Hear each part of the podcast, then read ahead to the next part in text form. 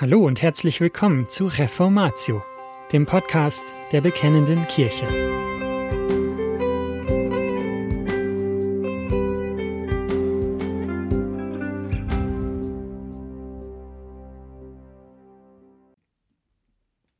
Im März 2014 erschien die Bekennende Kirche Nummer 56.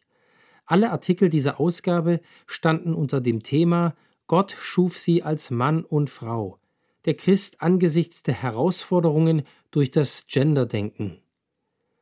Die Pläne und widergöttlichen Ideen der Gender-Ideologie haben sich seitdem immer stärker und verheerender ausgebreitet und ausgewirkt.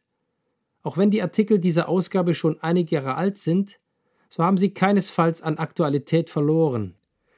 In dieser Ausgabe von Reformatio hören Sie den Artikel von Andreas Späth. Das Thema lautet Gender Mainstreaming, Befreiung oder Gesinnungsterror? Gender Mainstreaming, Befreiung oder Gesinnungsterror? So lautet das aufgegebene Thema.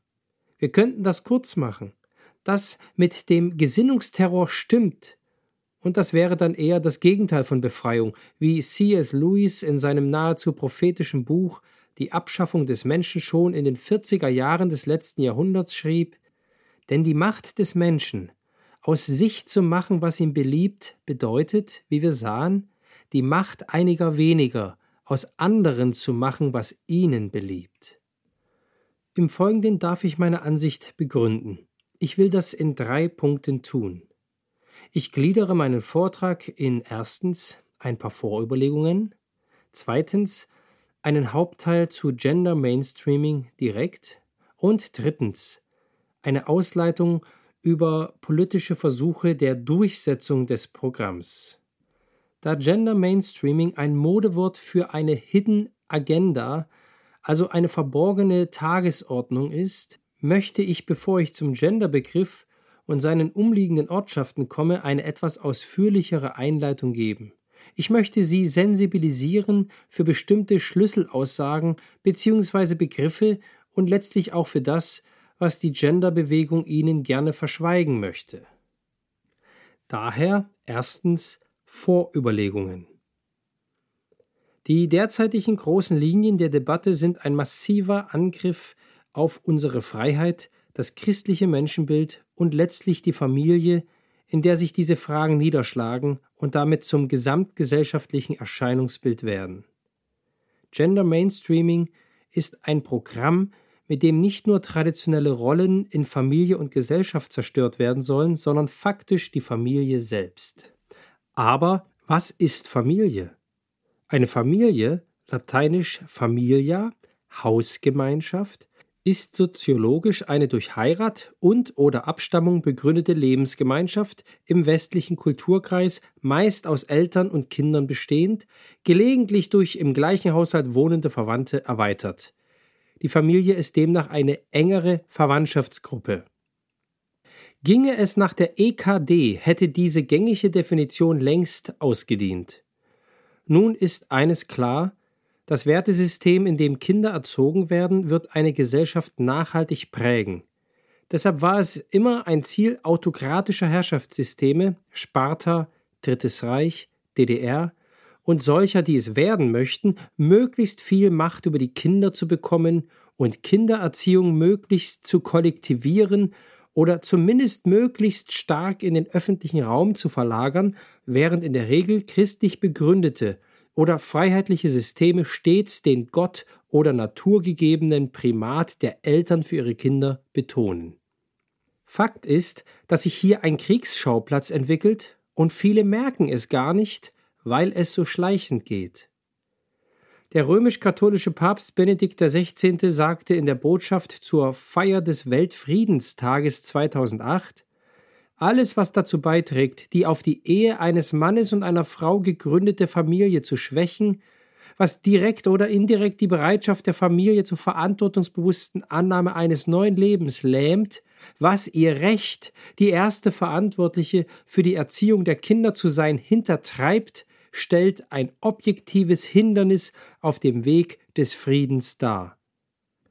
Dass diese Behauptung des mittlerweile emeritierten römischen Kirchenoberhauptes keineswegs abhängig ist, zeigt folgendes Zitat aus der Endfassung des Beschlusses über den Leitantrag zum Thema Gesellschaft und Familie, den die grüne Jugend auf ihrem 29. Bundeskongress in Würzburg am 19.11.2007 verabschiedete und den sich die grüne Spitzenkandidatin Katrin Göring-Eckardt im zurückliegenden Bundestagswahlkampf 2013 wenigstens in Teilen zu eigen machte.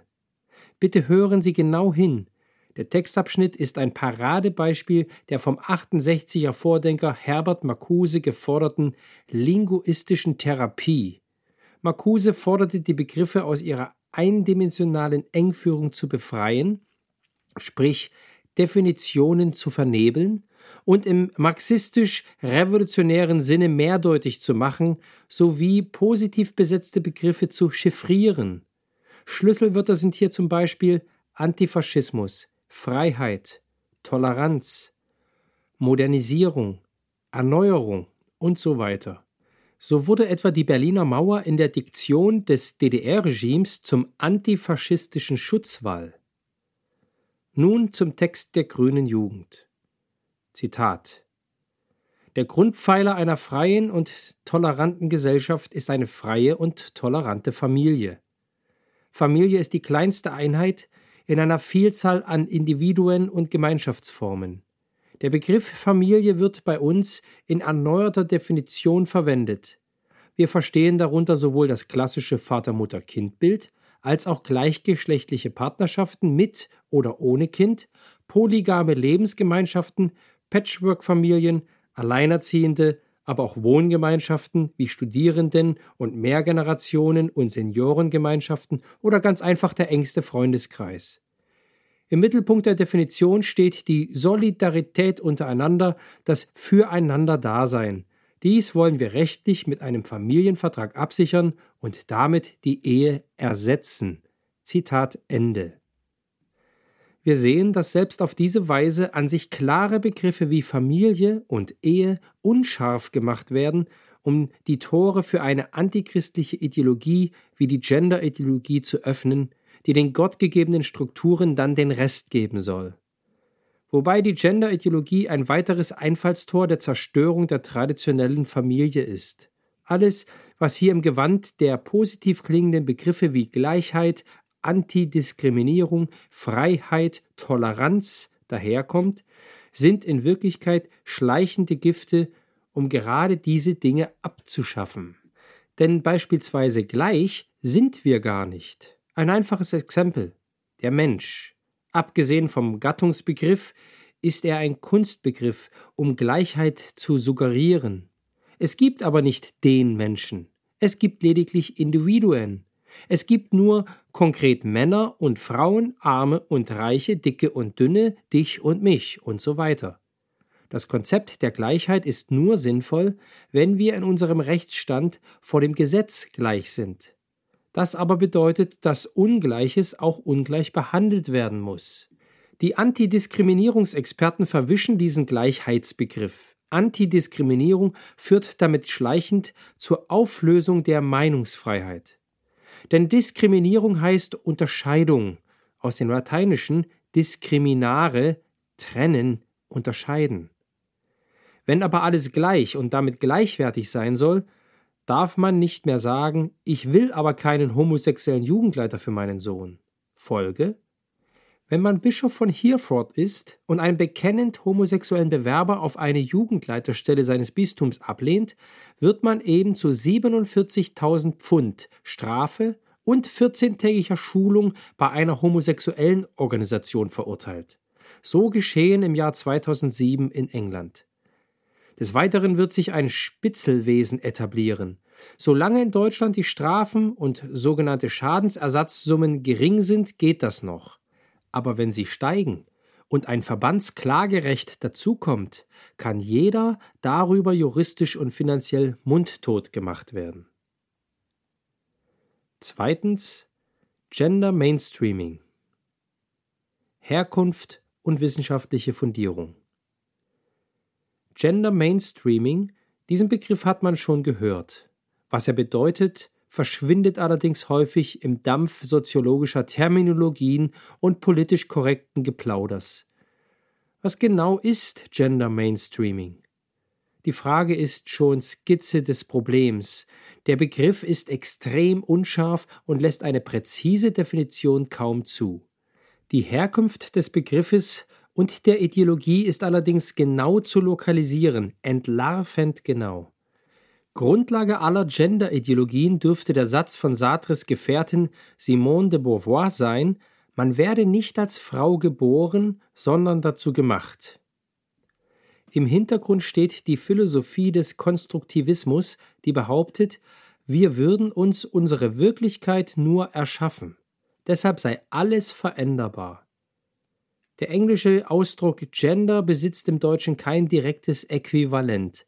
Nach einer Definition des deutschen Bundesministeriums für Familie, Senioren, Frauen und Jugend werden damit die gesellschaftlich, sozial und kulturell geprägten Geschlechterrollen von Frauen und Männern bezeichnet, die nun eine Angleichung erfahren sollen.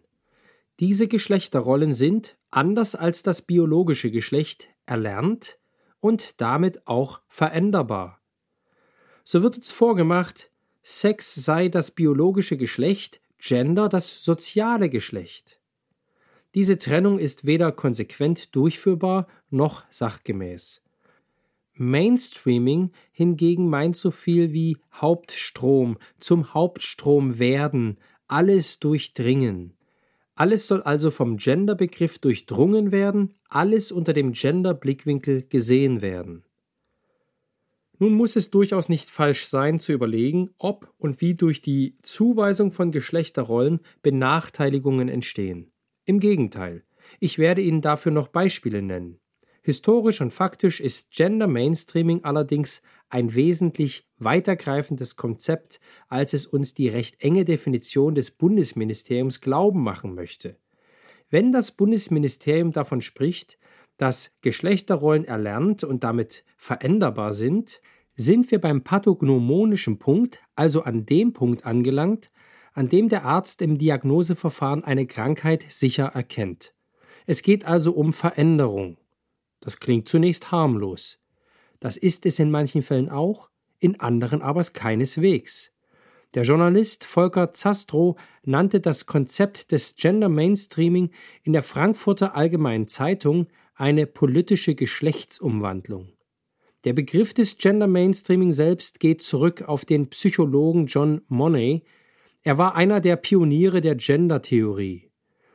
Monet war einer der ersten, die wissenschaftlich in Anführungszeichen zu beweisen versuchten, dass Geschlecht als solches nur erlernt sei.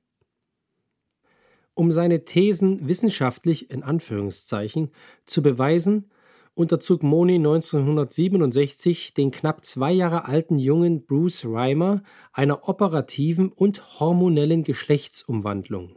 Bruce Reimers Penis war zuvor bei einer missglückten Beschneidung versehentlich verstümmelt worden. Das Experiment Monets lief jedoch aus dem Ruder. Schon als kleines Kind riss sich Brenda, wie Bruce nun genannt wurde, die Kleider vom Leib um Mädchenspielzeug machte der zur sie umgewandelte er einen weiten Bogen. Als Brenda mit 14 erfuhr, dass sie als Junge auf die Welt gekommen war, ließ sie die Geschlechtsumwandlung rückgängig machen. Im Frühjahr 2004 erschoss sich Bruce Reimer. Sein Zwillingsbruder war zwei Jahre zuvor gestorben. Es gibt Vermutungen, wonach auch er Selbstmord begangen haben soll, weil er die Leiden seines Bruders nicht mehr ertrug. Trotz des Fehlschlags diente der in der Literatur sogenannte John Joan-Fall einem Teil der Frauenbewegung als in Anführungszeichen wissenschaftlicher Beleg für die Thesen des Gleichheitsfeminismus. So schrieb die inzwischen durch Kanzlerin Merkel auch in bürgerlichen Kreisen salonfähige Alice Schwarzer damals im Jahr 1945, dass die Gebärfähigkeit auch der einzige Unterschied ist, der zwischen Mann und Frau bleibt alles andere ist künstlich aufgesetzt, ist eine Frage der geformten seelischen Identität. Und auch John Money vertrat, obwohl um das Scheitern seines Menschenexperiments wissend, nach außen hin mit zum Teil fragwürdigen Methoden weiter den Erfolg seines Experiments und die Behauptung, bis zum dritten Lebensjahr könne das Geschlecht eines Menschen beliebig geändert werden.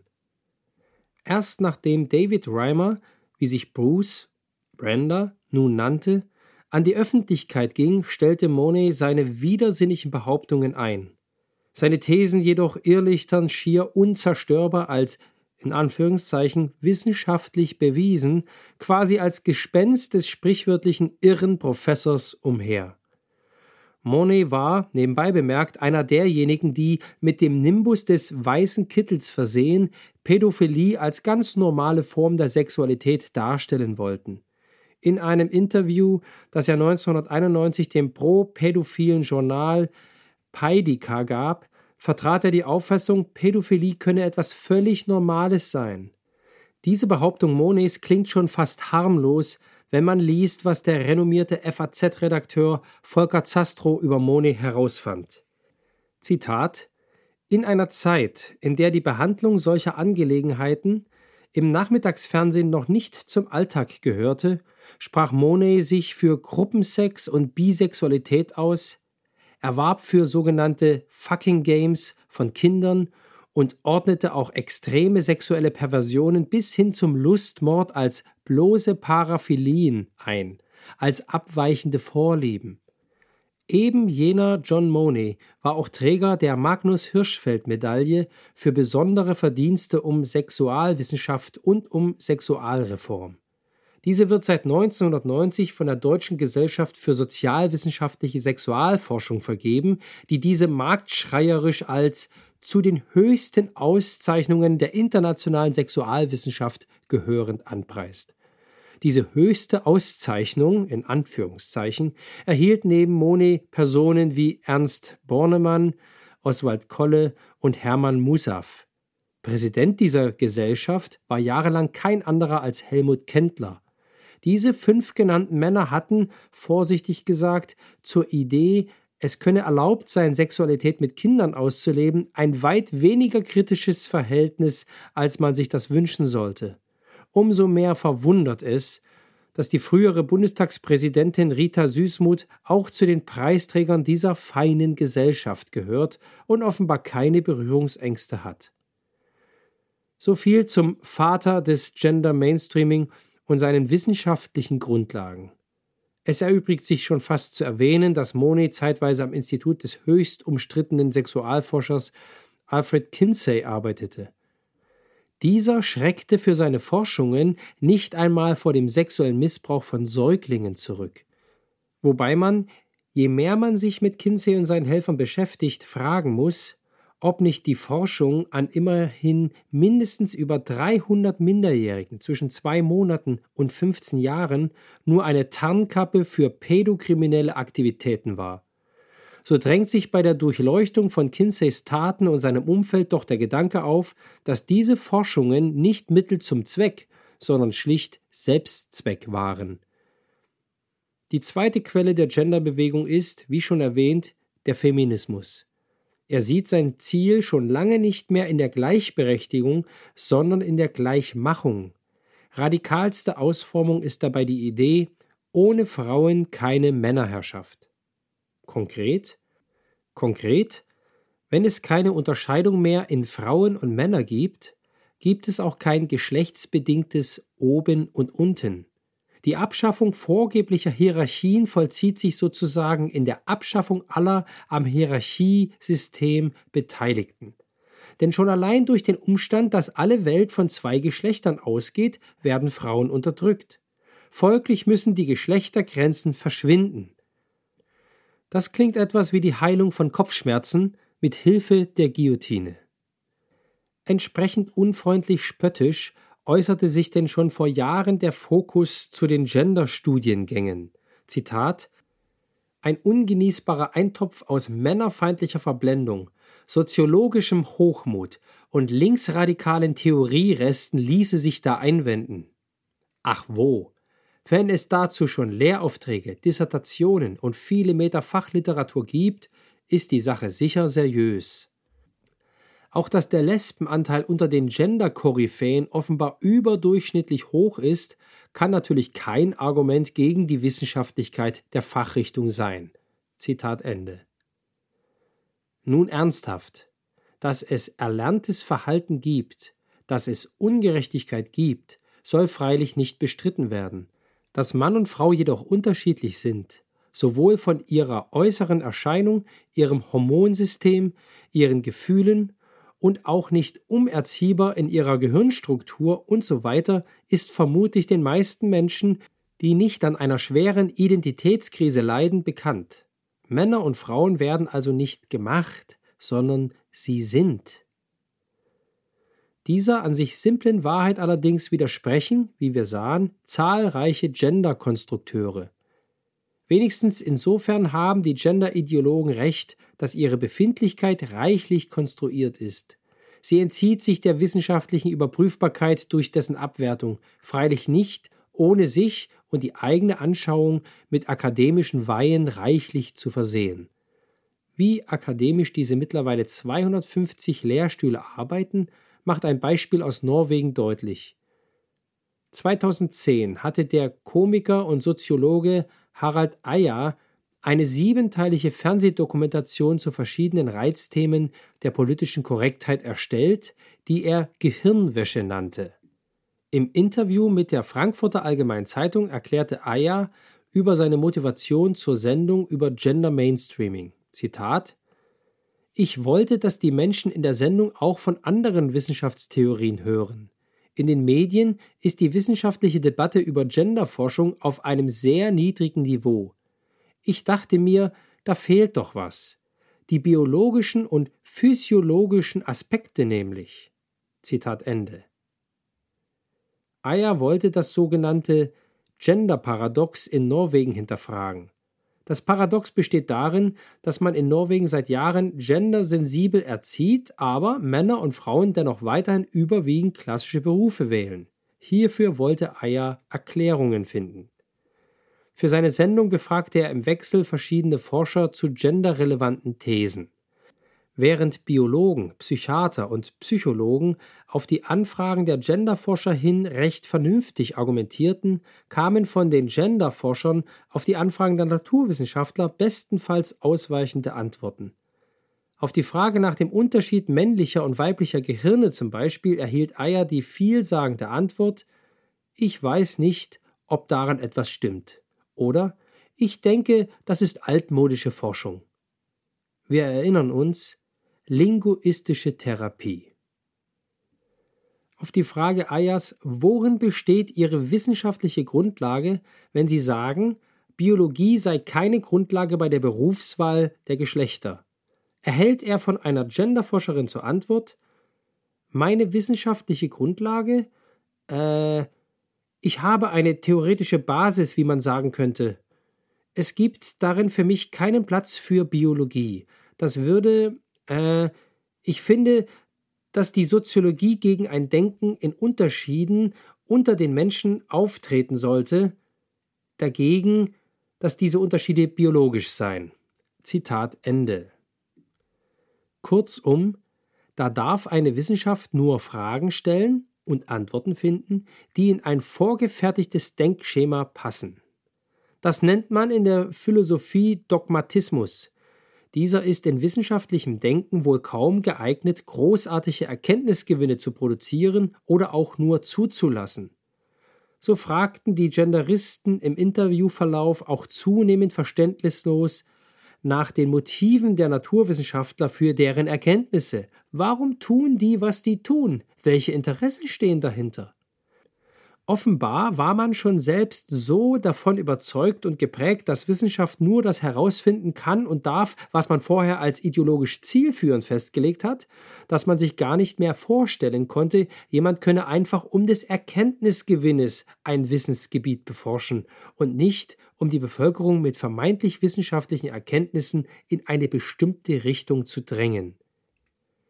Je mehr die Genderforscher mit Fakten konfrontiert wurden, desto mehr zeigte sich, dass es ganz offensichtlich gar nicht um Fakten ging.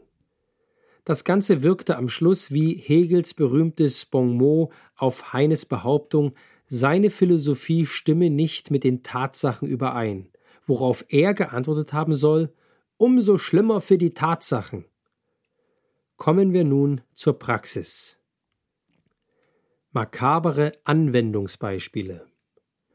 Welche Blüten dieser Genderwand treibt, berichtete sogar der Spiegel, im Allgemeinen ein Magazin, das eines Konservativismus unverdächtig ist. Zitat Der Nationalpark Eifel ist ein schöner Flecken Erde zwischen Bonn und Aachen. Lichte Buchenwälder wechseln sich ab mit duftenden Heidewiesen. Es ist ein Ort, an dem alle Menschen gleichermaßen Ruhe und Erholung finden, Männer wie Frauen. Ein Ort, so möchte man meinen, wo der Geschlechterkampf pausiert. Das Umweltministerium Nordrhein-Westfalen traute dem Frieden nicht und schickte ein Expertenteam los, eine Soziologin, eine promovierte Ökotrophologin. Sie hatten einen wichtigen Auftrag. Gender Mainstreaming im Nationalpark Eifel, Entwicklung von Umsetzungsinstrumenten. Das klingt kompliziert, aber dahinter stand die Überzeugung, dass Sexismus nicht vor den Grenzen eines Naturschutzgebietes Halt macht. Nach elf Monaten Arbeit legte das Forschungsteam einen 67-seitigen Abschlussbericht vor. Es empfahl zum Beispiel Bilder von der Hirschbrunft möglichst aus Werbebroschüren zu streichen, denn so etwas fördere stereotype Geschlechterrollen. Die Landesregierung überwies 27.000 Euro für die Studie. Ein Beispiel aus Wien. Achtung, keine kabarettistische Einlage von mir, sondern bitterer Ernst. Seit 1999 gibt es den ersten geschlechtersensiblen Kindergarten in Wien. Auf der Homepage der besagten Einrichtung erfuhr man, bei uns gibt es besondere Förderung für Mädchen. Die besteht in sich wehren und verteidigen, in Klammern Zwicken in der Krippe, Verdrängen vom Platz in der Garderobe, Wegnehmen der Autos und Schreien und auf sich aufmerksam machen können. Zitat: Bei uns gibt es besondere Förderung für Jungen. Denen soll interessanterweise genau dieses Verhalten aberzogen werden. Hier will man Konflikte begleiten. In Klammern Alternativen zu Schreien, Toben, Hinhauen anbieten. Mädchenförderung bedeutet dann natürlich auch geschlechtergerechter Sprachgebrauch. Direkt ansprechen, Verwendung der weiblichen Formen und mündet in der Ermutigung, sich den Platz zu nehmen, den sie brauchen und der ihnen zusteht. Beispiel Schutzräume schaffen, Quotenregelung, Mädchenvormittag. Jungenförderung dagegen bedeutet Unterstützung beim Ertragen von Frustration. Diese Unterstützung werden sie bei dem Programm wohl auch brauchen. Aber natürlich werden die Jungen im Rahmen dieses Gerechtigkeitsprogramms auch gefördert, etwa beim Verlieren, beim Warten und Zurückstecken eigener Bedürfnisse. Zum Ausgleich dürfen sie mit Puppen spielen, lernen die positive Besetzung von Schlüpfen in weibliche Rollen, Prinzessinnenkleid, Nägel lackieren und positive Körperwahrnehmung, Massage, Kosmetikkorb eigenen Körper pflegen und achten, schön sein, Anbieten von männlichem und weiblichem Verkleidungsmaterial, in andere Rollen schlüpfen. Fürsorgliche und behutsame Interaktion mit anderen Kindern aufnehmen. Und sie bekommen Bildungsgut. Darunter verstehen die geschlechtersensiblen Pädagogen bei Mädchen offenbar Technik, Werken, Computer, während die Jungen Rollenaufteilungen beachten und ändern, kritisch hinterfragen, Alternativen anbieten lernen dürfen. Es ist nicht ganz uninteressant, wie hier Eigenschaften, die doch angeblich so böse sind und den Jungen abgewöhnt werden müssen, den Mädchen anerzogen werden sollen. Hier geht es noch nicht einmal mehr um Gleichheit, sondern schlicht um Rollentausch, um nicht zu sagen um Herrschaft. Kein Wunder also, dass die Macher dieser Homepage auf die traditionellen Begrifflichkeiten deren Entsprechung es in der gegenderten Realität angeblich gar nicht gibt, zurückgreifen müssen und besonders häufig von männlich, weiblich, jungen, Mädchen, weiblichen Rollen und so schreiben. Hinter all den Großworten steckt eine Hidden Agenda, eine Subbotschaft, die eigentlich durchgesetzt werden soll und die keineswegs Gleichberechtigung oder Gleichheit vor dem Gesetz sucht, sondern Macht für Frauen und Unterdrückung von Männern will. Ein weiteres Beispiel des Spiegels aus Berlin. Hier spielten die Sens-Mitarbeiter bei einer Projektwoche mit Jungs in Marzahn einen Vorurteilswettbewerb, an dessen Ende die Erkenntnis stehen sollte, dass sich Männer und Frauen viel weniger unterscheiden als gedacht. Es entspann sich eine heftige Debatte, ob Mädchen im Stehen pinkeln und Jungs Gefühle zeigen können. Sätze flogen hin und her. Am Ende warfen die beiden Dissensleute einem besonders selbstbewussten Jungen vor, dass er eine Scheide habe und nur so tue, als sei er ein Junge. So steht es laut Spiegel im Protokoll. Zitat Einem Teenager die Existenz des Geschlechtsteils abzusprechen, ist ein ziemlich verwirrender Anwurf. Aber das nahmen die Dissensleute in Kauf, ihnen ging es um die Zerstörung von Identitäten, wie sie schreiben. Das Ziel einer nicht identitären Jugendarbeit sei nicht der andere Junge, sondern gar kein Junge. Gender Mainstreaming als War against Boys. Um es noch einmal deutlich zu sagen, zweifellos gibt es Situationen, in denen es sinnvoll ist, nach Geschlecht zu differenzieren. Selbstverständlich ist es angezeigt, Jungen und Mädchen geschlechtergerecht zu behandeln, in dem Sinne, dass man ihrer jeweiligen Eigenart als Junge, als Mädchen gerecht wird.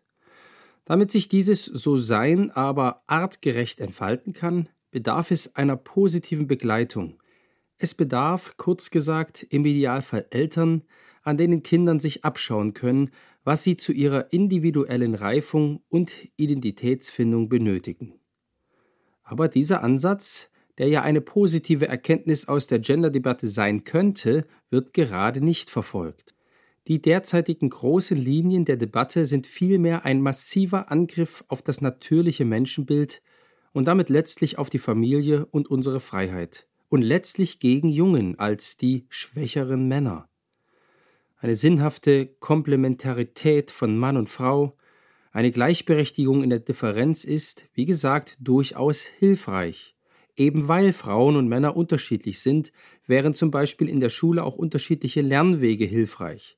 So finden Jungen statistisch eben bestimmte Schulformen, die einer typisch weiblichen Pädagogik entspringen, voll doof, während Mädchen viele andere Dinge nicht nachvollziehen wollen. Da Mädchen aber nach gängiger feministischer Ideologie immer Opfer sind, muss etwas getan werden. Deshalb ist Mädchenförderung auf allen Ebenen in Ordnung während Jungen dieser vorgeblich nicht bedürfen. Ein erschütterndes Beispiel dafür, dass es einem aggressiven Feminismus gelungen ist, Begriffe wie männlich und weiblich gefühlsmäßig mit anderen Attribuierungen wie Täter und Opfer eher negativ und eher positiv, eher unwichtig und wichtig und so weiter zu versehen, das Männliche quasi zu stigmatisieren, zeigt sich in der Wahrnehmung etwa der Suizidrate. So berichtet der Soziologe Walter Holstein, rund drei Viertel der Suizidtoten in Deutschland sind Männer. Seit 2006 schwanken die Zahlen zwischen 74,5 und 78 Prozent. Unter den Jugendlichen sind gar 86 Prozent der Suizidtoten männlich. Kinderärzte schätzen diese Zahlen noch höher. Eine öffentliche Problematisierung dieser Fakten ist bisher ausgeblieben. Wenn die Zahlen männlicher Suizidopfer auf Frauenseite zu Buche stünden, wäre der Aufschrei gewaltig. Zitat Ende.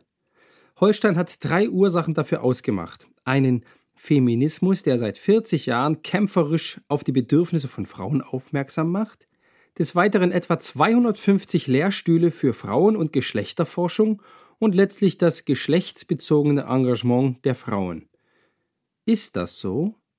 Ja, tatsächlich sind es die Jungen, die statistisch gesehen auf der Strecke bleiben. Das wird aber erst langsam wahrgenommen, ohne dass viel dagegen getan würde. Die Mehrzahl der Schulversager, Stotterer, Legastheniker sind Jungen. Der Nürnberger Pädagogikprofessor Wolfgang Tischner fasst zusammen, im Schulbereich beobachtet man bereits seit den 90er Jahren, dass die Jungen gegenüber den Mädchen in Bezug auf den Erfolg schulischen Lernens massiv ins Hintertreffen geraten sind. Die kürzlich veröffentlichten Ergebnisse der PISA-Studie unterstreichen diese Beobachtungen auf das deutlichste. Allein was die Zahl der Abiturienten angeht, ist der Anteil der Jungen in den letzten 30 Jahren von 60 auf 44 Prozent gefallen. Hinzu kommt, dass die Abiturnoten der Jungen im Schnitt um fast eine Note schlechter ausfallen als die ihrer Mitschülerinnen. Alarmieren muss auch, dass der Anteil von Jungen bei den Sonderschülern in den letzten 30 Jahren von 60 auf 64 Prozent, bei den Schulabgängern ohne Hauptschulabschluss gar von 55 auf 65 Prozent gestiegen ist. Jungen bleiben in der Bundesrepublik doppelt so oft sitzen wie Mädchen, fliegen doppelt so oft vom Gymnasium, landen doppelt so oft auf einer Sonderschule. Das liegt aber nicht daran, dass sie dümmer als Mädchen sind. Sie sind eben anders. Als Lehrer und Schüler kann man die Erfahrung machen, dass Mädchen häufiger ruhig sind, brav, auswendig lernen, was man ihnen sagt und es quasi auf Knopfdruck wiedergeben können. Jungen lernen anders. Sie wollen begreifen, diskutieren, sich auseinandersetzen, um Anschauung ringen, siegen. Lernen hat für sie mitunter auch etwas mit Wettbewerb zu tun. Dem Lehrer sind oft die braven, fleißigen, angepassten Mädchen verständlicherweise lieber. Das zumindest legt ein Bericht des Bundesbildungsministeriums von 2007 nahe, aus dem hervorgeht, dass in Deutsch, Mathematik und Sachkunde Mädchen bei gleichen Leistungen bessere Noten als Jungen erhielten. Zitat, das liege möglicherweise auch daran, dass das sozial zumeist angepasstere Verhalten der Mädchen in die Note einfließe. Insgesamt schneiden männliche Schüler den Experten zufolge deutlich schlechter ab als weibliche. Bleiben dann die Jungen nicht auf der Strecke? Die Antwort ist hier ein schlichtes Ja. Doch woran liegt das? Eine Studie des Aktionsrates Bildung aus dem Jahr 2009 bestätigt, dass der Grund für die Zensurenlücke darin liegt, dass Jungen im Kindergarten und in der Schule massiv benachteiligt werden. Die Benachteiligung ist offenbar statistisch signifikant. So kommt der Professor für Schulpädagogik Jürgen Budde in dem Bericht des Bundesbildungsministeriums zu dem Schluss, dass Jungen in allen Fächern bei gleicher Kompetenz schlechtere Noten kriegen als ihre Mitschülerinnen. Selbst wenn sie die gleichen Noten haben wie Mädchen, empfehlen die Lehrer ihnen seltener das Gymnasium. Kurzum, Jungs werden bei gleicher Leistung schlechter behandelt. Ein Grund dafür scheint laut der Studien die Tatsache zu sein, dass in Kindertagesstätten und Grundschulen ganz überwiegend nur Frauen arbeiten. Auch die Identitätsfindung wird hierdurch offenbar erschwert. Jungen haben oftmals gar nicht die Chance, eine ausgereifte Geschlechtsidentität zu bilden, da sie im Kindergarten und in der Grundschule meist mit Erzieherinnen und Lehrerinnen konfrontiert seien. In keinem Bundesland liegt der Anteil männlicher Erzieher in den Kindertagesstätten bei mehr als 10 Prozent. Man müsste also die Notwendigkeit, differenzierte Lernwege anzubieten, ebenso wie positive Rollenvorbilder beiderlei Geschlechts betonen, und genau das könnte eine geschlechtersensible Sicht leisten. Nur das ist gerade nicht das Thema von Gender Mainstreaming. Dazu noch einmal Wolfgang Tischner, Zitat, Ernstzunehmende Schulkritiker führen diese besorgniserregende Entwicklung maßgeblich darauf zurück, dass die Schule unter dem Einfluss feministischer Strömungen in der Pädagogik und dem Bemühen, einer vermeintlich bestehenden Diskriminierung von Mädchen entgegenzuwirken, zu einem jungenfeindlichen Biotop geworden sei. So sei das vergleichsweise schulkonforme und daher pflegeleichte Verhalten der Mädchen sowohl von weiblichen als auch von männlichen Lehrpersonen unter der Hand zur Norm erhoben und dass der Jungen an diesem Maßstab gemessen worden. Der natürliche Bewegungsdrang von Jungen werde vorschnell als Disziplinlosigkeit geahndet, meist harmlose Raufereien zwischen ihnen als bedrohlich eingeschätzt und pathologisiert. Wer sich heute auf dem Schulhof oder in der Klasse der traditionellen Jungenrolle gemäß aufführt, so ein Zeitartikel, wird von Lehrern als aggressiv und sozial defizitär empfunden und entsprechend behandelt. Nicht zufällig stellen Jungen rund zwei Drittel der Klientel von Jugendpsychiatern und Erziehungsberatungsstellen. Zitat Ende. Aber gerade diese nach Differenzierung verlangende Situation wird von der Gender-Ideologie nicht aufgegriffen, ja negiert. Differenzierung widerspricht der Gender-Ideologie grundsätzlich, da ja alle gleich sind und nur in falschen Rollenklischees erzogen wurden. Wenn alles nur Erziehung und Umwelteinfluss ist, dann müssen die Jungen eben lernen, gute Menschen zu werden, das heißt Menschen im Sinne der Gender-Ideologie. Zur Illustration soll folgendes, die gängige Gender-Literatur kritisch hinterfragendes Zitat dienen. Unterdessen sollen Jungen mittels profeministischer, antisexistischer und patriarchatskritischer Jungenarbeit lernen, dass sie so, wie sie sind, nicht sein sollten und einem falschen Männlichkeitsbild hinterherjagten. Besonders männlicher Dominanz und Homophobie sowie patriarchalen und phallozentrischen Strukturen wird der Kampf angesagt weil jedes Festhalten an Männlichkeiten ein hierarchisches Geschlechterverhältnis reproduziere, sei die Kultur der Zweigeschlechtlichkeit zu dekonstruieren. Jungen sollen sich vom Männlichkeitsdruck befreien und letztendlich von einer positiven männlichen Identität verabschieden. Nicht die stabile männliche Identität kann das erste Ziel von Jungen und Männerarbeit sein, das Ziel einer nicht identitären jungen Arbeit wäre somit nicht der andere Junge, sondern gar kein Junge. Zitat Ende. Die hier erhobene Forderung eines Dekonstruierens von Männlichkeit ist nicht weniger als der hybride Versuch einer identitätszerstörenden Umerziehung und schwarze Pädagogik. Bestimmte Haltungen und Denkweisen der jungen Arbeit sind daher eher Teil des Problems, nicht deren Lösung. Drittens. Gender Mainstreaming und politische Durchsetzung. Was muss man nun tun, um eine Ideologie, die sichtbar der Lebenswirklichkeit zuwiderläuft, dennoch durchzusetzen? Von unten nach oben macht wenig Sinn, weil es schlicht normale Menschen nicht interessiert. Bleibt nur die sogenannte Top-Down-Methode. Das heißt, die Ideologie muss von oben nach unten möglichst umfassend durchgeschaltet werden. Das, was also hier vorgeblich im Namen der Freiheit geschieht, wird in der Realität über Druck erreicht. Das bedeutet, Schlüsselpersonen werden in der Gender-Strategie geschult und suchen nun loyale Mitarbeiter, die sie auf diese Sicht einschwören. Ziel ist es laut einer Broschüre für Fortbildungsleiter im Bereich der bayerischen Behörden, nach und nach alle Bereiche zu gendern. Die Broschüre ist zwar nur ein Hinweis und keine Dienstordnung, befleißigt sich aber einer Diktion, die klarmacht, dass es um Befehl und Gehorsam geht. Die Hinweise wünschen keine Diskussion und erlauben keinen Widerspruch. Die Worte können, sollen und so weiter kommen praktisch nicht vor. Dagegen ist viel von muss, haben hinzuführen, sind zu und so weiter zu lesen. Auf der Homepage des Bundesfamilienministeriums steht das alles auch ganz offen nachlesbar. Was macht man nun, um diesen Wahnsinn gesamtgesellschaftlich zu implementieren? Die Top-Down-Strategie funktioniert ja nur innerhalb bestimmter Abhängigkeitsverhältnisse. Wenn ein Mitarbeiter keine Beförderung will, ökonomisch unabhängig ist und einfach in einem Betrieb arbeitet, der keine Genderbeauftragte hat, muss man ja trotzdem irgendwas unternehmen. Zusammen mit der Vorstellung, dass beide Ehepartner arbeiten gehen müssen, oft geht es tatsächlich nicht anders, hat sich eine Strategie entwickelt, dafür zu sorgen, dass dieser Zwang zu einer gesellschaftlichen Wirklichkeit wird. Erst einmal nimmt man Familien über Steuern Geld weg. Dann bekommt man für braves Verhalten einen Teil über Subventionen zurück.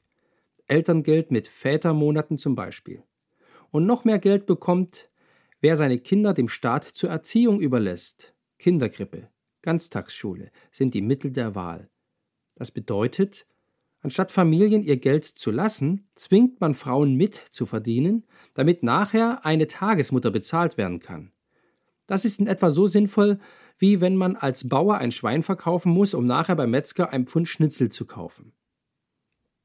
Eltern dürfen Kinder auf die Welt bringen, ins Bett bringen und dann wieder abgeben, klagte letztlich eine junge Mutter.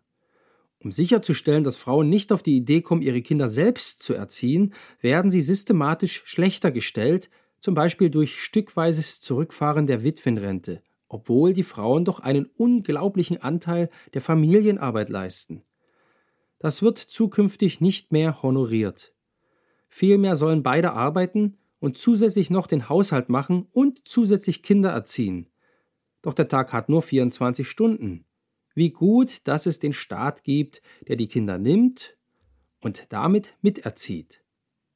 Da Gender Mainstreaming eine Leitaufgabe ist, wird sie langfristig mehr oder minder in allen erzieherischen Einrichtungen von der Krippe bis zur Universität eine Rolle spielen. An manchen amerikanischen Universitäten wurden schon die getrennten Toiletten abgeschafft. Es gibt ja keine Männer und Frauen im eigentlichen Sinn, sondern nur Menschen. Da reicht ein Klo.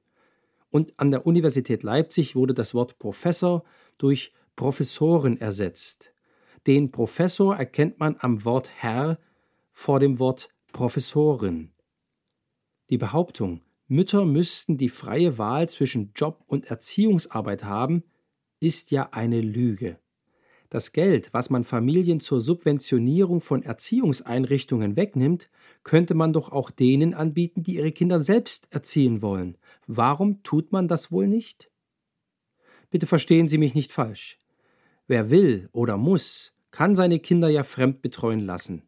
Auf eventuell nachteilige Entwicklungen haben verschiedene Fachwissenschaftler aus der Bildungsforschung, aber auch mein Freund, der Neurophysiologe Manfred Spreng, ausreichend hingewiesen. Aber das Problem ist ein anderes. Wieder wird behauptet, alles geschehe, um uns freier zu machen, die Ketten von Kinder, Küche, Kirche zu zersprengen. Doch worum geht es wirklich? Um die Lufthoheit über den Kinderbetten, wie es ein SPD-Generalsekretär einst formulierte. Im Juli 2007 gab Ingrid Seerbrock der Westdeutschen Zeitung ein Interview. Wer ist Frau Seerbrock? Nach einer Tätigkeit als Lehrerin wurde sie 1987 persönliche Referentin der Staatssekretärin für Frauenangelegenheiten des Landes Hessen, danach 1989 Bundesgeschäftsführerin der Frauenunion der CDU und Leiterin der Abteilung Frauen- und Familienpolitik der CDU. Von 1999 bis März 2013 war Seerbrock Mitglied des geschäftsführenden Bundesvorstandes des DGB, in dem sie das einzige CDU-Mitglied ist. Die Funktionärin sagte, unser Ziel muss sein, dass der Besuch von Krippen, Kindergärten und Ganztagsschulen verpflichtend wird. Wenn man es ernst nähme mit der Chancengleichheit der Kinder, dürfe es keine Wahlfreiheit für die Eltern geben, fügt sie hinzu. Es wird endlich Zeit, dass Christen sich informieren und aktiv werden. Es wird Zeit, sich zu Wort zu melden, wenn Erzieherinnen komische sexualisierte Spiele im Kindergarten einführen, wenn Pro Familia an der Schule auftaucht und Unterricht übernimmt, es wird Zeit, in unserem Umfeld über die Lächerlichkeit und die Gefährlichkeit der ganzen Sache und ihre Zusammenhänge aufzuklären. Wie schrieb Joachim Fernau über das Ende der sexuellen Revolution der sogenannten goldenen Zwanziger Jahre? Der erste Lacher traf die Gesellschaft mitten ins Herz. Es war klar, das war der Anfang vom Ende dieser Epoche. Ihr Habitus war lächerlich geworden.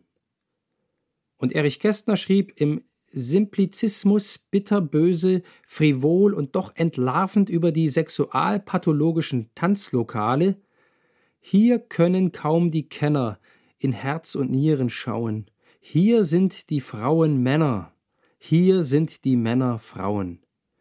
Hier findet sich kein Schwein zurecht, die Echten sind falsch, die Falschen sind echt, und alles mischt sich im Topf, und Schmerz macht Spaß und Lust zeugt Zorn. Und oben ist unten und hinten ist vorn, man greift sich an den Kopf. Von mir aus schlaft euch selber bei und schlaft mit Drossel, Fink und Star und Brems gesamter Vögelschar, mir ist es einerlei. Nur schreit nicht dauernd, wie am Spieß, was ihr für tolle Kerle wärt, bloß weil ihr hintenrum verkehrt, seid ihr noch nicht Genies, na ja, das wäre dies. Das Gelächter über die Gendergesellschaft geht weiter. So schrieb vor einem Jahr Harald Martenstein in Die Zeit über das Einheitsgeschlecht Wenn man der Natur ihren Lauf lässt, kommen am Ende verschiedene Geschlechter heraus, die sich, trotz vieler Gemeinsamkeiten, in ein paar Punkten unterschiedlich verhalten. Ich frage mich, was daran schlecht sein soll und wieso man es ändern will. Ein Einheitsgender, die Mauen oder die Frenner oder wie immer das dann heißt, sowas wäre doch total langweilig. Frauen und Männer in klischeehaften Situationen? Ich bin dafür. Bei den Schnecken gibt es das Gegenteil ja bereits. Schnecken haben alle ein Einheitsgeschlecht. Bis zu meinem letzten Atemzug werde ich dagegen kämpfen, dass die Schnecke in unserer Gesellschaft das neue Rollenmodell wird. Rumschleimen, Salat essen, überall zu spät kommen und ein einziges Geschlecht haben. Ich toleriere das. Ich kann damit umgehen. Aber es soll bitte nicht Pflicht werden. Um das zu verhindern, bedarf es der Wachsamkeit und des wachsenden Widerstandes. Vernunft und Argumente gegen diese Ideologie stehen auf unserer Seite. Und das war's schon wieder mit dieser Folge von Reformatio. Wenn Sie selbst eine Frage an uns haben, laden wir Sie herzlich dazu ein, uns diese zu schicken. Besuchen Sie uns unter www.bekennende-kirche.de/fragen und nutzen Sie das dortige Formular. Wir werden Ihnen darauf antworten und, so Gott will, Ihre Fragen klären. Außerdem können Sie auf der Seite der Bekennenden Kirche wie gewohnt die Beiträge aus der BK lesen, die Zeitschrift abonnieren und unsere Arbeit mit einer Spende unterstützen. Alle Links finden Sie auch in der Beschreibung dieser Folge des Podcasts. Wir bedanken uns fürs Zuhören, wünschen Ihnen Gottes Segen und sagen Tschüss. Bis zum nächsten Mal.